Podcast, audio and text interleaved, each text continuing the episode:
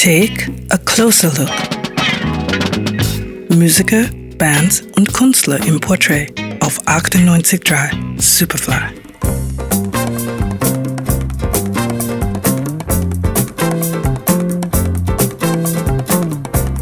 José Roberto Bertrami, Ivan Concha und Alex Maleiros.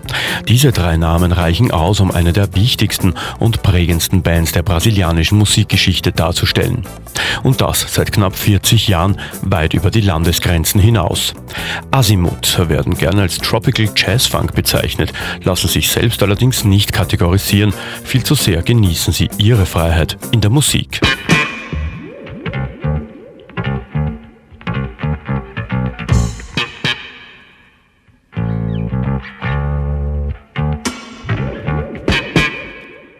Jahr 2012 haben wir uns von Keyboarder und Arrangeur José Bertrami verabschieden müssen.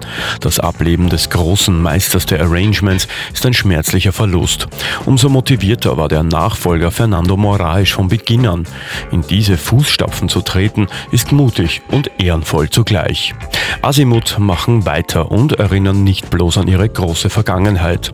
Doch wir erinnern uns gerne. Das Album O Fabuloso Fittipaldi von Marcos Vale zum gleichnamigen Film über den brasilianischen Formel-1-Fahrer und der darauf enthaltene Track Azimuth sind 1973 der Beginn für die aufregende Geschichte des Trios. Bom, Emerson Fittipaldi é um cara muito tímido, é um cara que não gosta de onde tem muita gente, não se sente à vontade, é um corredor do automóvel.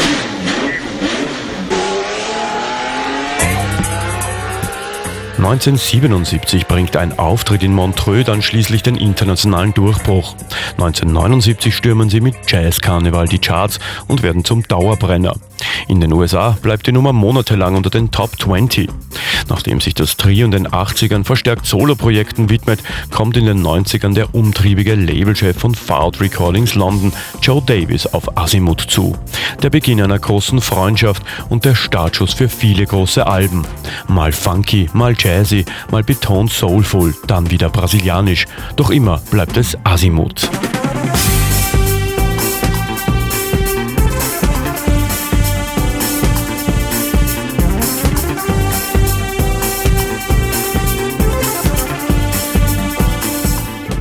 Mit Stücken wie Jazz Carnival und dem genialen Dear Limits haben Azimuth Leute wie Stevie Wonder oder George Duke schwer beeindruckt. Sie wurden hunderte Male gecovert und noch öfter gesampelt.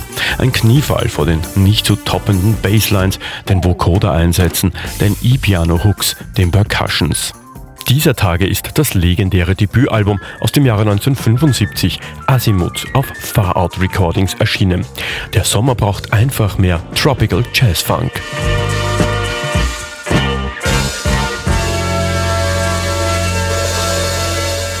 Lifton Lointic Dry. Superfly.